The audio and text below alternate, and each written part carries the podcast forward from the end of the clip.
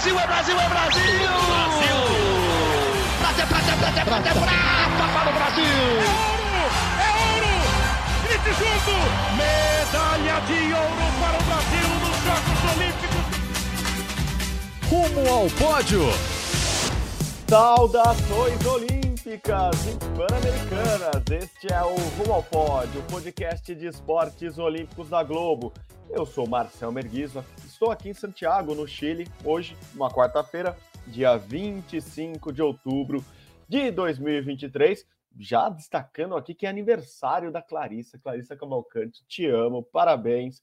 Minha esposa faz aniversário hoje, parabéns porque ela também ganhou o prêmio Vladimir Herzog de jornalismo com um documentário que eles fizeram lá no Globoplay. Então, parabéns, Clarissa, por tudo. O prêmio foi entregue ontem, hoje é seu aniversário, então já abro o podcast aqui com parabéns para Clarissa. E claro, já vou chamar aqui meu parceiro de podcasts aqui em Santiago, ele lá em São Paulo, Guilherme Costa. Como você está, Gui? Tudo bom? Fala, Marcel. Bom dia, boa tarde, boa noite para todo mundo ligado no Rumo ao Pódio. Já foram quatro dias de Jogos Pan-Americanos, um monte de medalha, algumas surpresas boas, outras surpresas ruins, e é assim que acontece em todo o PAN, em toda a Olimpíada, a gente segue acompanhando todas as modalidades. Boa, Gui. Para não esquecer também, eu não te contei essa história ainda, eu vou deixei para contar aqui no podcast Rumo ao Pódio desta quarta-feira. Ontem estávamos gravando lá no, no céu Santa Lucia, é, o, o primeiro é um, é um o cerro é, é, uma montanha ali, um morro no meio da cidade. É, é, por ali, ali foi onde a cidade de Santiago, de Santiago foi fundada. Então estávamos lá fazendo nossos links no Sport TV, gravando é, nosso boletim para o Globo Esporte. De repente, chega uma brasileira com, com o marido, com a mãe, e fala assim: Vocês são da Globo? É, a gente estava com, com, com microfones da, da Globo lá gravando, Gui. Daí ela fez essa pergunta antes de eu responder que éramos uma equipe da Globo, estou com Caio Maciel e Augusto Câmara, que ela virou, olhou para mim e falou assim: Eu te conheço, você é o menino do podcast. Ah, Gui, é muito legal conhecer. muito bom. É muito bom, muito bom, muito bom. Então, Gabi Donati, um beijão para você. Foi um prazer conversar contigo ontem lá. Ela que disse, Gui, que ela não, não escuta o podcast na academia, correndo, fazendo exercícios como a gente sempre costuma brincar aqui. Ela falou que ela ouve o podcast lavando louça. Então, esse podcast também é especial para ela, que não vai precisar lavar louça nesse, nesta, nesta edição, neste episódio, porque ela está aqui acompanhando os Jogos Pan-Americanos, está aqui em Santiago, então ela vai poder acompanhar no carro, no metrô, em alguma, em alguma venue, em algum local ou no hotel que ela, que ela está, porque ela não vai precisar lavar louça hoje. Então, beijo para Gabi. Muito legal encontrar fãs do podcast aqui, ela que é de Santa Catarina, está aqui assistindo os Jogos Pan-Americanos. Pronto, te contei a história. Vamos voltar às medalhas e ao grande destaque do Brasil. Acho que não, não tem como descartá-la. Rebeca Andrade conquistou o primeiro ouro dela em Jogos Pan-Americanos nesta terça-feira à noite e com um salto absurdamente bom, perfeito. Use o adjetivo que você quiser mas a Rebeca Andrade sempre entrega o que ela promete. Ela prometeu ser a grande estrela do Brasil aqui, está entregando tudo no PAN de Santiago. Um salto para a história, né, Gui? Você que também costuma ler, acompanhar e ser um especialista em ginástica, um salto absurdamente bom da Rebeca, que deu o ouro para ela ontem aqui no PAN de Santiago, né, Gui? Pois é, é, vários especialistas falaram que foi o maior, o melhor Sheng da história. O que, que é Sheng? Sheng é um tipo de salto que tem um grau de dificuldade altíssimo, 5.6, e ela conseguiu tirar nota de execução 9,7, quase perfeito, quase 10. A gente nunca teve, desde quando esse código novo foi instituído em 2006, a gente nunca teve um 10 em nenhum aparelho, nem no salto, no solo, na trave, nas barras, enfim e a Rebeca está se aproximando desse 10. O 10 é, é, é, realmente quase impossível, porque é uma perfeição que se você dobrar o dedinho do pé, os caras não vão te dar 10. Mas ela tirou 9,7. Ninguém no mundo chega perto dessa execução nesse tipo de salto, que é um dos, é um dos mais difíceis de se, serem feitos. Então, o ouro no punch era provável mesmo que se ela errasse esse salto, desse três passos para trás, acho que ela ganharia o ouro de qualquer forma. Mas para a Olimpíada, é, esse salto no PAN dá um incentivo muito grande para a Olimpíada, porque se ela repetir isso na Olimpíada, é muito possível que ela ganhe da Simone Biles, mesmo se a Simone Biles não cair, né? A gente teve o Campeonato Mundial recente, Rebeca Ouro, Simone Biles Prata, com a queda da Simone Biles. Agora, agora não, né? Faz um tempo, a Rebeca já está praticamente no mesmo nível, nível da Biles no salto. Então, é, essa nota no PAN é algo extraordinário. É medalha de ouro, né? Agora ela é atual campeã mundial, atual campeã olímpica, atual campeã dos Jogos Pan-Americanos do salto. Mas a nota que ela tirou e a execução dela coloca ela. Ela já estava em outro patamar, é óbvio, mas aumenta ainda mais o patamar que ela já estava. Exatamente. A nota de execução, né? tem a tal da nota de partida, que é o quanto ela já promete ali que vai fazer, né? Ela tem que dizer para os árbitros, né, para os juízes ali, que ela vai executar o tal do Sheng, ou vai fazer o duplo do escarpado, ou vai fazer, lembre o nome que você quiser aí, da, de movimentos da ginástica. É, ela já fala, então ela sai ali, ela já sai de uma nota 6.5, 5.6, 4.8, enfim, já sai de uma notinha. E daí a execução é o famoso 10, que era antigamente só, que é o que ela consegue realizar daquilo tudo ela chegou no 9,733, ou seja, na média dos juízes ali, alguém deu um 9,8, alguém deu um 9,7 e olharam e falaram: isso aqui é, é quase a perfeição do movimento que você prometeu fazer. Assim, pensa em qualquer coisa que você faz na vida e você faz isso com perfeição. Agora pensa nessa coisa muito difícil que quase ninguém no mundo faz. É o que a Rebeca está conseguindo fazer, assim, uma execução absurda. É, inclusive conversando com colegas aqui da imprensa, eles em levantamentos que eles fizeram ontem, eles não estavam encontrando Gui, mais do que cinco notas nessa, nessa média na história, na história recente, porque o código muda, é, é atualizado, mas essa nota de execução acima de 9,7, assim, são pouquíssimas vezes que se viu. E, por exemplo, quem consegue fazer isso é uma Simone Biles da vida. Assim, ela consegue uma nota de execução tão alta, mas como você disse, é difícil chegar no 10. A gente até perguntou para a Rebeca ontem é, se ela achava que o salto dela tinha sido perfeito. Ela falou: Eu acho, acho que foi perfeito, acho que foi perfeito. Mas perfeito? Daí dela falou assim: perfeito, mas pode melhorar, mas é perfeito. é até engraçado. Tipo, acertei tudo, mas dá para melhorar, dá para melhorar. Então, é, a confiança dela é algo impressionante. Além de carisma, além de tudo que ela representa, a Rebeca se tornou mesmo, para mim, a principal atleta do Brasil hoje.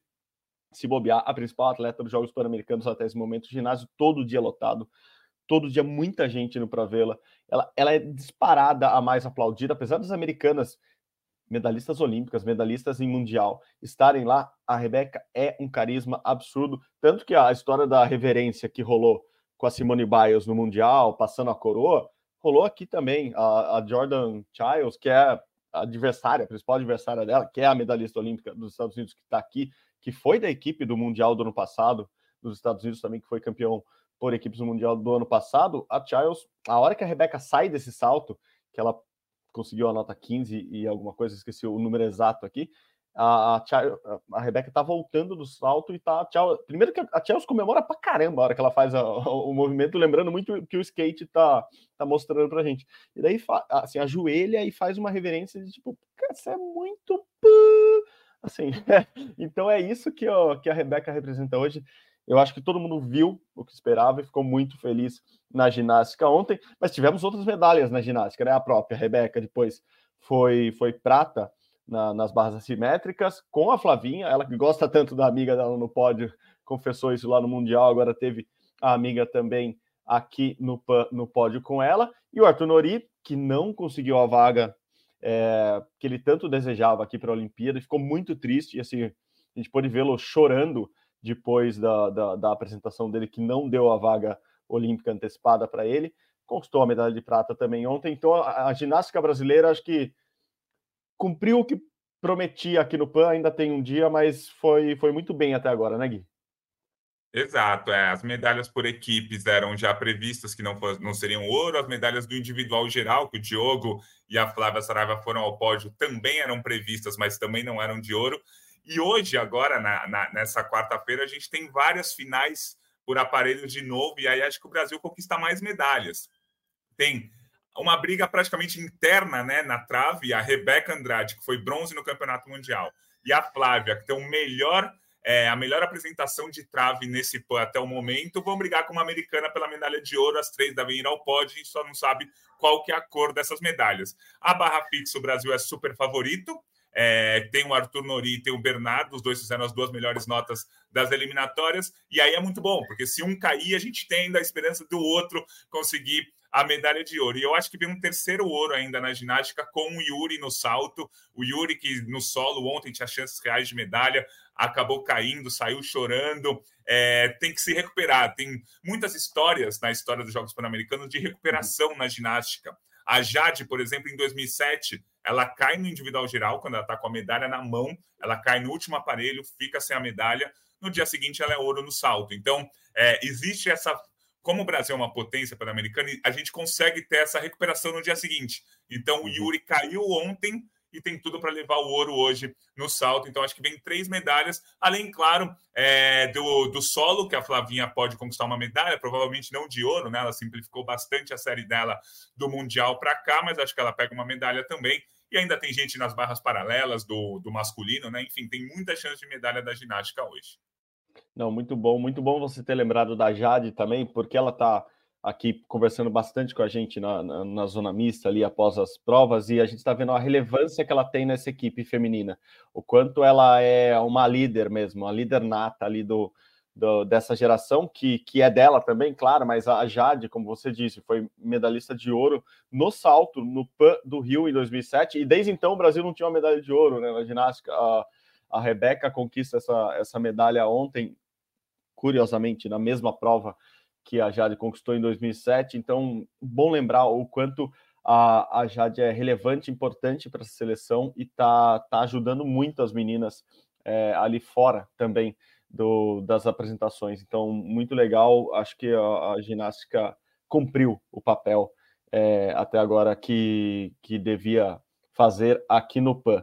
É, vamos mudar então agora, Gui, para outro esporte. Eu vou falar da, da, modalidade já prevista também, mas que mais trouxe medalhas para o Brasil até agora. Metade das medalhas são da natação e a natação bem, assim, com, com resultados. Claro que ali no cronômetro, essa altura do campeonato, essa altura da temporada, a gente não esperava é, grandes resultados, mas o Brasil, inclusive, fazendo índices olímpicos aqui, quebrando recordes pan-americanos e conquistando várias medalhas, né? Assim, quer destacar alguém de ontem? Ontem, a principal medalha, claro, foi do revezamento masculino 4 por 200 com, com o Cachorrão ganhando mais uma medalha é, para ele, para o Brasil, o Cachorrão nadando muito bem é, esses metros finais em todas as provas. Parece que esse daí guardou guardou guardou gás do ano inteiro para chegar bem aqui no PAN, né?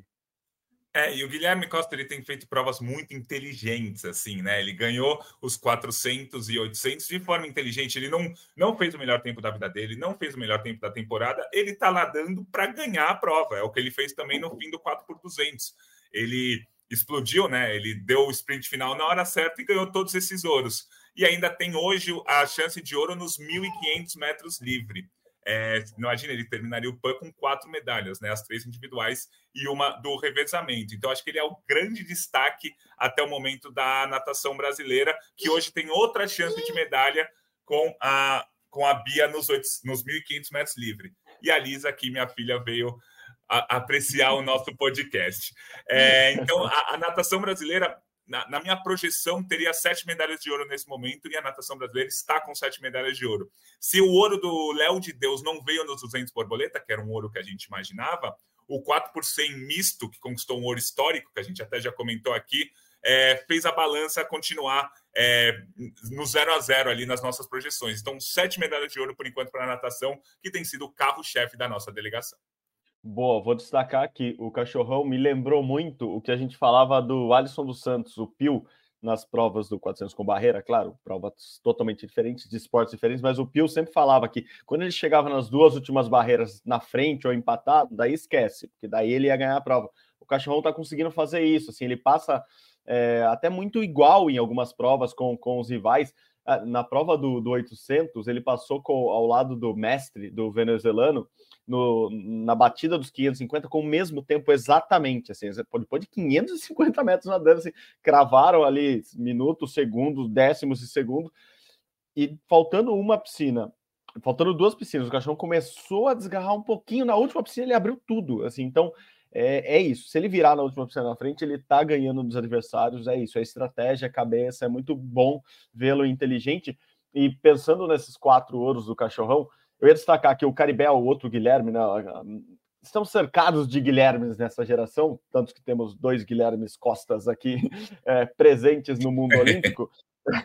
o Guilherme Caribé também foi muito bem, né, Gui? Assim, eu, eu fiquei não surpreso, porque ele já é uma grande promessa da natação brasileira, mas eu fiquei empolgado com o que eu vi dele, apesar dele ter ficado em quinto ontem nos 50 metros, mas 50 metros a gente sabe como é, assim, é, é, é, todo mundo vai numa só, bate quase todo mundo junto, então às vezes é primeiro, às vezes é quinto.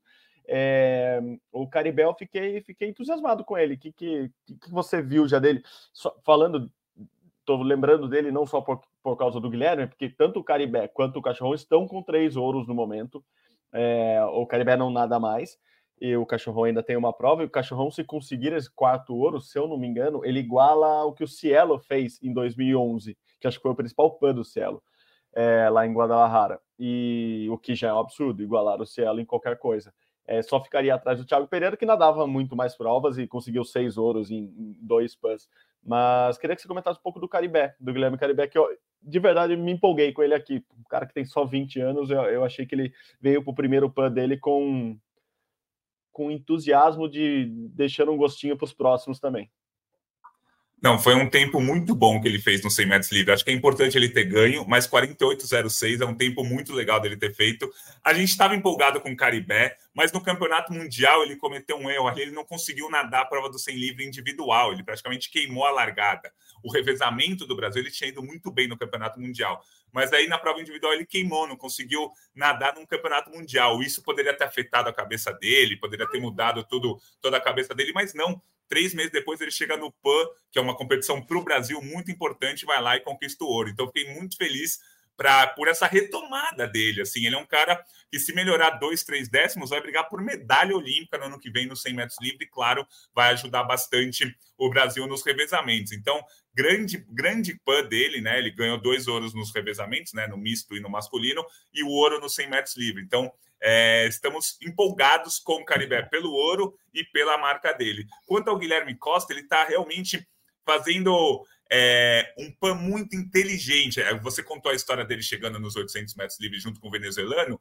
Assim, eu não vou dizer que eu estava tranquilo, mas eu sabia que no fim das contas ele ia dar o sprint final. Se tivesse um cara nadando 4 segundos mais rápido ali junto com ele, um americano, ele estaria no mesmo ritmo e daria no mesmo ritmo do americano e conseguiria dar um sprint final. Eu não vou dizer que ele se poupou pelo ouro, não é isso. Não. Mas ele fez uma prova inteligente. Ele foi levando o venezuelano com ele até onde o venezuelano aguentou e ele sabia que no fim ia conseguir dar o sprint. Então, muito inteligente o Guilherme Costa e muito bom tempo do outro Guilherme Caribé.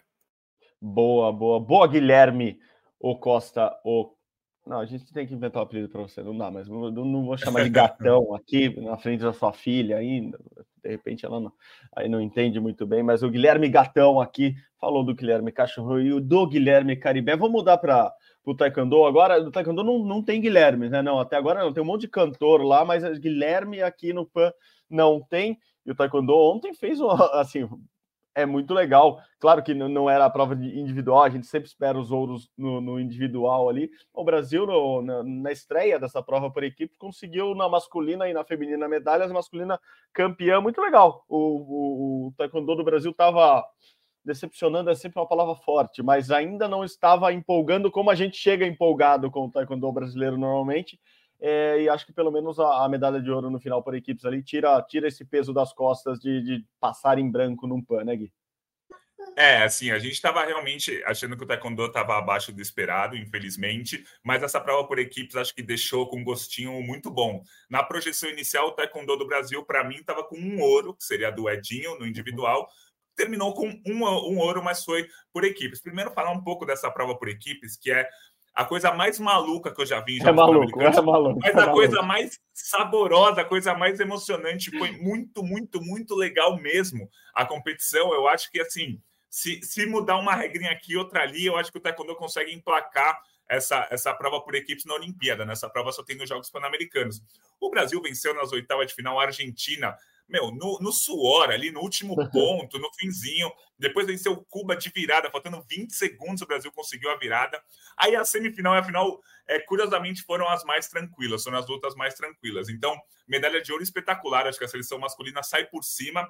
E a seleção feminina levou o bronze, mas também sai por cima. Perdeu a semifinal para as mexicanas, né? O México é a grande é, potência, potência. do das Américas, perdeu por um ponto a semifinal, assim, e, e com a como você tinha contado aqui outro dia, com a Carol machucada. E como a Carol estava inscrita, ela não podia ser substituída. Então lutou a Carol, a Sandy e a Maria Clara. Só que, na verdade, praticamente só a Maria Clara e a Sandy lutaram. Então elas ficaram muito mais cansadas. E pela regra dessa prova por equipes, é, obrigatoriamente tem um minuto no primeiro round que a Carol tinha que lutar, mesmo machucada. Então, ela lutava só se defendendo, não atacando. Então, levando o menor número de pontos possíveis. Então, mesmo com isso tudo, o Brasil conseguiu a medalha de bronze, ficando a um ponto do México na semifinal. Então, acho que o Taekwondo teve resultados ruins individuais, e eu falo isso porque os atletas sabem disso, a comissão técnica sabe disso, o COB sabe disso, se esperava mais, mas termina por cima com esse ouro por equipes no masculino e bronze por equipes no feminino.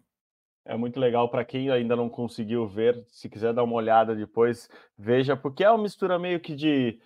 Lembra do Telecat, que assim, quando tinha dupla, tinha que trocar, um entrava, o outro entrava, tava um batendo lá, de repente ele saía, entrava outro, é meio briga de rua, não gosto de briga de rua, sou totalmente contra a violência, mas tem essa dinâmica veloz ali da, da troca dos, dos adversários, dos rivais, e, e enfim, é, é divertido mesmo, tô contigo. Se se, se combinar direitinho com o COI ali, eles botam essa, essa prova na Olimpíada. Claro que a gente tem que começar a reduzir a Olimpíada, porque o COI fica enfiando esporte, esporte coletivo. Daqui a pouco tem 20 mil atletas no, nos Jogos Olímpicos. Não vai caber, não tem vila suficiente para todo mundo. Então, alguns esportes com certeza vão perder é, espaço no, nos Jogos Olímpicos, no, principalmente a partir de, de Los Angeles, quando entram esses cinco novos esportes. É, mas o Taekwondo, se brincar direitinho ali no, no, no combinado, acho que tem tudo para atrair público e atrair os olhares do COI para essa, essa prova. É quase uma prova de revezamento é, por equipes, porque é, a dinâmica é muito legal mesmo. Falando, a gente vai falar de medalha agora, mas falando do esporte, eu acabei de contar que tem novos esportes vão entrar ou vão voltar em Los Angeles 2028. Vou falar desse beisebol, Gui, porque assim é, não, é incrível, assim, o que os caras estão fazendo é incrível. O beisebol ganhou ontem. A seleção brasileira masculina ganhou de Cuba. Assim, beisebol e Cuba é Brasil e futebol, gente. É Nova Zelândia e rugby. É, então o Brasil ganhou de Cuba, já tinha ganho da Venezuela na estreia, que também é um país que ama o beisebol, que tem o beisebol entre os principais esportes. Ganhou da Colômbia, que tem uma seleção também forte no beisebol, e enfim, fechou a primeira fase com três vitórias em três jogos, está agora no, na fase final, né? Não é uma semifinal, é uma fase final. É, vai brigar por medalhas. O beisebol do Brasil, que até ontem, lembrança do nosso querido Fábio, Fábio Grijó, ótimo jornalista, produtor aqui da, da TV Globo, como a gente, é, o Brasil tinha 40 jogos em Jogos Pan-Americanos no beisebol, tinha perdido 34, ganhou só 6, agora já ganhou 3. Então é, é um desempenho espetacular. É, a, a, nas palavras do próprio Guilherme Costa, que aqui está, com certeza a maior surpresa do PAN todo, né? Assim, todos os esportes, não só do Brasil, mas acho que de todo mundo, né, Gui? É, eu acho que por enquanto é a grande história do PAN, além de ser a surpresa, ninguém esperava, é a grande história. É um esporte coletivo, é um esporte muito forte aqui nas Américas, né? É, os Estados Unidos, claro, tem muita tradição, o México também, mas ali na América do Central e Caribe, eles são muito, e Venezuela e Colômbia também, eles são muito empolgados com beisebol, gostam muito do beisebol. Então, o PAN é muito legal no beisebol. E o Brasil entrar para essa para essa elite, digamos assim, do PAN, é muito legal. Três jogos, três vitórias, agora é um quadrangular final, é, em que o Brasil já entra até com uma certa vantagem por ter sido o primeiro colocado no, no grupo. Tem Panamá também, né? O Brasil vai jogar contra Panamá hoje. E a, é a grande história dos Jogos Pan-Americanos, até porque há duas semanas a gente soube que o beisebol vai voltar para a Olimpíada em 2028. Então, esses jogadores que estão aí, pode ser, podem tentar no próximo ciclo uma vaga nas Olimpíadas. Esse PAN com certeza vai ser um grande empurrão para para essa seleção. E só é importante a gente esclarecer também, todo mundo perguntar, ah, mas a Venezuela estava com time A, Colômbia time A, Cuba time A. Eles estavam com o time principal deles entre os jogadores que não atuam na Liga Americana de Beisebol, que é a maior liga do mundo. De qualquer uhum. forma, não é um time principal, porque muitos jogam por lá, mas é um time muito forte. Lá, o, o, na Venezuela, o beisebol é o maior esporte, então a Liga Nacional é forte. É, em Cuba, então, é, também, como você falou, é um dos principais esportes lá. Então, eles são muito fortes, tem, uma, tem um campeonato interno muito forte. Então, eram equipes muito fortes, não eram exatamente equipes principais com todas as estrelas, mas eram equipes fortes e que no papel iriam vencer o Brasil, como sempre fizeram nos últimos PANs que você falou, que o Brasil só tem seis vitórias na história. Então, acho que a grande história do PAN nesses primeiros dias é o beisebol, assim, e vamos, vamos torcer agora nos próximos três dias para ver se o beisebol confirma uma, uma medalha. E assim, é estranho, mas é claro, a gente já está sonhando com ouro, né? O Brasil está invicto. Sim, os dois times invictos se enfrentam, né? Brasil e Panamá. É, hoje vamos, vamos ver como, como, como vai ser esse jogo. E tô contigo, assim, a, a liga, até conversando no dia da, na estreia do beisebol, a gente foi, que foi até antes da estreia do, a, a, da cerimônia de abertura do PAN, a gente foi e tinha muito venezuelano lá. E a gente perguntou para eles assim: ah, mas quem é essa seleção? Falei, não, é a seleção da liga local, basicamente, com alguns caras de fora, não tinha os profissionais da, da MLB. É, dos Estados Unidos, como também não tem os de Cuba, mas são ligas muito fortes, assim, então entre as cinco, seis, sete principais ligas é, do mundo, as principais ligas das Américas, é como se fosse uma seleção brasileira sem os jogadores que jogam a Champions League, é, e formando só com jogadores aqui do futebol. Então, seria uma seleção brasileira muito forte para jogar um PAN, por exemplo. E, e tem, assim, é, você falou, as histórias são muito boas, né? É, Claro que tem muitos profissionais no Brasil. A gente não pode achar também que a gente pegou um time aqui na esquina e resolveu ir lá jogar, um time universitário. É, o Brasil tem arremessadores profissionais que jogam em ligas importantes. Tem o Paulo Orlando jogou, foi campeão já da, da, da principal liga do mundo de beisebol, né?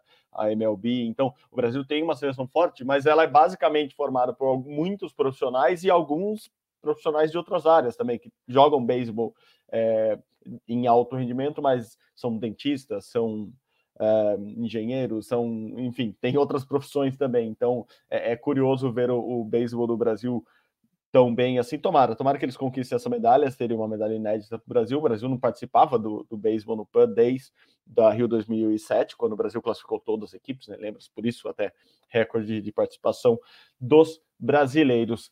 Gui, acho que é isso. Deixamos alguém fora. Deixamos o badminton fora, não. Vamos falar rapidinho do badminton só para fechar aqui, que foi, acho que é o único do quadro de medalhas. Daí você pode até arredondar com esse quadro de medalhas do Brasil, é, que agora está com, vamos olhar lá, 47 medalhas. Ainda ninguém conquistou medalha nesta manhã de quarta-feira. Então, Brasil, 47 medalhas, 10 de ouro, 16 de prata, 21 de bronze. Nesse bolo aqui, a gente não falou do badminton, Gui.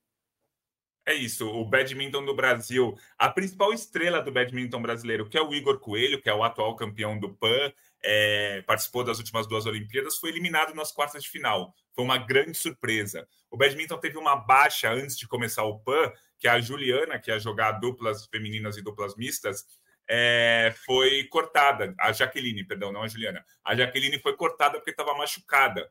Então, o badminton do Brasil tá, tava meio para baixo, o Igor jogando mal, é, uma jogadora que, que, que ia jogar duas duplas com chances de medalha não participando, e mesmo assim o badminton garantiu três medalhas. Dois bronzes já oficiais, e hoje tem a final da dupla mista Brasil e Canadá, que é uma briga interna até pelo ouro no, no quadro de medalhas, com os canadenses favoritos, nesse caso do badminton.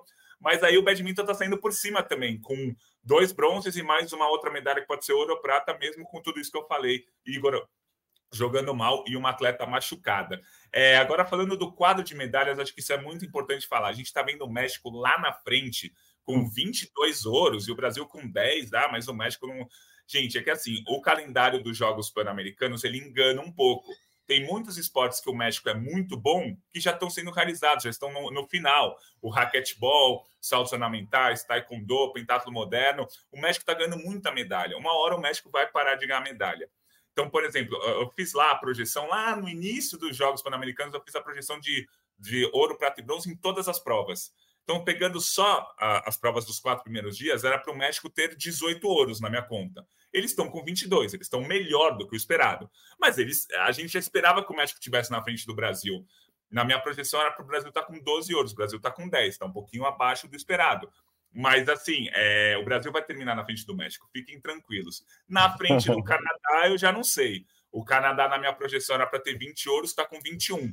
Então, o Canadá está fazendo um PAN exatamente como esperado, o Brasil está fazendo um PAN um pouquinho abaixo do esperado, e essa briga vai até o final. Cada medalha de ouro importa. A gente já perdeu alguns ouros para o Canadá, que poderiam fazer toda a diferença no quadro final. Na natação, duas vezes a gente perdeu por menos de um décimo. Na natação feminina, um ouro para o Canadá. O taekwondo, a final é, da Maria Clara foi contra uma canadense, ela perdeu no, no, último segundo também. Então, assim, tá na hora da gente começar a reverter. Quando tiver Brasil e Canadá, o Brasil ganhar do Canadá. Mas o, o resumo é esse: tá tudo bem no quadro de medalha, gente. O México, uma hora, vai parar de ganhar medalha, o Brasil vai passar o México e a briga vai ser pelo segundo lugar com o Canadá. Vamos ver o que acontece. Ainda tem mais 13 ou 12 dias de PAN, é muita coisa. Tem mais de 300 medalhas de ouro em jogo ainda, então e o Brasil vai chegar, com certeza vai, vai passar de 150, 160 medalhas. A nossa projeção é 199, nossa projeção são 60 ouros. E o Brasil está caminhando para, se não chegar na projeção, chegar muito próximo e lembrando que o recorde histórico de medalhas do Brasil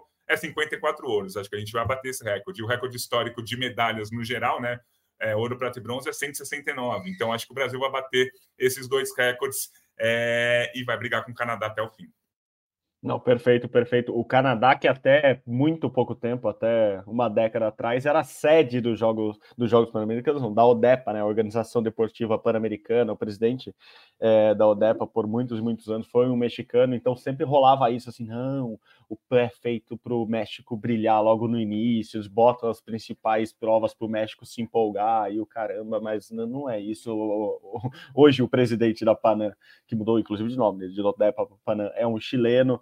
A Panam tem sede em Miami, não há tanto favorecimento. Dizem que no Taekwondo ainda há favorecimento para os mexicanos, como há na ginástica, enfim, reclamações ali de bastidores é, na ginástica para as americanas, no Taekwondo para as mexicanas, em outras provas para os canadenses. É, tá na hora do Brasil começar a ser roubado a favor. Não, tô brincando. É, não tem esse tipo de, de, de, favorecimento tão escancarado, acho que no esporte profissional hoje em dia, mas o Gui tem razão, o Brasil vai passar o México em breve. É só, é só um começo ali, é só o começo da cordilheira que a gente vai subir no quadro de medalhas. E Gui, para encerrar, quer dar a sua projeção de medalhas para hoje? Quem está escutando já fica preparado, principalmente para os ouros de hoje. O que, que você está achando? Então, a minha projeção são seis ouros e 20 medalhas no total. Dessas 20, eu vou contar as três do badminton que vão ser entregues hoje, né? Dois bronzes que a gente já sabe que é bronze, mas a medalha vai ser entregue só hoje, então na minha conta vai entrar como medalha de hoje. É, e dessas 20 medalhas são seis ouros. Um no remo, que vai sair daqui a pouquinho. O remo atrasou de manhã por causa da neblina, por isso que a medalha ainda não veio mas acho que o, o Remo, o Lucas Vertain ganha a medalha de ouro, que seria histórico para o Brasil, primeiro ouro desde 87. Acho que vem três ouros na ginástica, né? Que nem eu falei agora há pouco, a, a, a trave feminina com a Rebeca ou a Flávia, tanto faz, tanto faz para gente, que venha com ouro. O Yuri no salto e o Nori na, na barra fixa. E os outros dois ouros seriam da natação com o meu xará Guilherme Costa e com a Bia nos 1.500 metros livres. Serão seis ouros e um total de 20 medalhas. E a expectativa é que o Brasil aumente o leque de esportes, né? O tiro esportivo e o pentato moderno é, podem conquistar a primeira medalha do, no PAN nesses esportes hoje. É, o, o tiro esportivo com agir e, e no tiro e no peitato moderno com a equipe mista. Então acho que o Brasil vai aumentar um pouco o leque de medalhas agora nos Jogos Pan-Americanos nesse quinto dia de competições. Eu tive lá no pentatlo a Isabela que conquistou a vaga olímpica para ela, né, para Paris. Isabela Abreu estava muito confiante nessa medalha ao lado do Danilo. Ela falou que eles formariam uma dupla forte e iriam brigar por medalha. Assim, ela estava contente com a vaga olímpica, mas Boa. ela quer sair com uma medalhinha daqui também. Então, só ratificando o que o Gui falou, vamos torcer para todos eles. Guilherme Costa, muito obrigado de novo pela parceria. Dias cada vez mais agitados aqui em Santiago e no mundo inteiro. Espero que estejam gostando do PAN por aí. A gente está hoje, pelo menos, passando um pouquinho de calor, pelo que eu estou vendo já pela janela. O clima não está tão frio quanto nos últimos dias, mas a neblina lá na, no Remo já deu uma alertada de que. Mesmo quando está calor, aqui é frio. Abraço, Gui. Obrigado de novo, viu? Valeu, Marcelo. Sempre um prazer fazer o um podcast com vocês. E, gente, relaxem. O Brasil vai passar o México. A briga é com o Canadá. É, é, porque as pessoas ficam nas redes sociais falando: o México, olha lá, o Brasil já está em quarto, que decepção. Gente, o Brasil vai passar o México. O Canadá e é outra história. Eu não sei se vai passar ou não, mas o México, o Brasil passa sim. Valeu, gente. Um abraço. Calma, galera. Os Chapolins agora são nossos, não são mais os mexicanos. A gente vai passar assim. Fiquem tranquilos. Guilherme Costa, muito obrigado pela parceria, pela produção deste episódio novamente. Como vocês sabem, o Rumo Pode é uma produção minha de Guilherme Costa. A edição de hoje está com a nossa querida Bia, a Beatriz, está acompanhando a gente aqui, a Beatriz Figliolo, tudo bem, via quase errei seu sobrenome aqui, é um sobrenome difícil dar nisso. Então a edição está com a Beatriz Figliolo. Hoje a gerência, como sempre, é do André Amaral. Você encontra nosso podcast lá na página do GE, ge.globo barra rumo ao pódio ou no seu agregador de podcasts favoritos. É isso, gente. Muito obrigado novamente pela parceria. Beijos a todos, abraços a todos e saudações olímpicas. Tchau, tchau!